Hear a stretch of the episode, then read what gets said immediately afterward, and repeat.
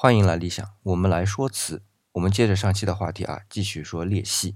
上次拿饼干来比喻了回釉面，它的裂缝产生就像掰脆饼干。那么由于瓷胎和釉面的收缩已经趋于稳定后啊，理论上再要增加掰断釉面的力量是不太可能的。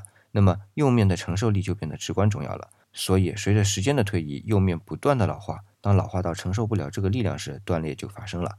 那么刚才说到的收缩稳定后啊，理论上是不会再增加掰断的力量，但是理论和实际是有差距的。比如说自然界的冷暖变化，哪怕还有声音的震动呢，都会让瓷胎和釉面已经稳定的施力关系啊变得重新不稳定起来。那么那些已经在临界点的釉面就会发生断裂。所以这样一个歌谣的瓷器，今天我们看到的金丝铁线，经过漫长的时间过程才呈现到我们面前的。我们今天在欣赏歌谣的金丝铁线的时候。除了我们对于这种不可思议的裂纹本身报以赞叹之外，对于裂纹所凝结的时光也应该报以赞叹。至少我现在就会这样赞叹。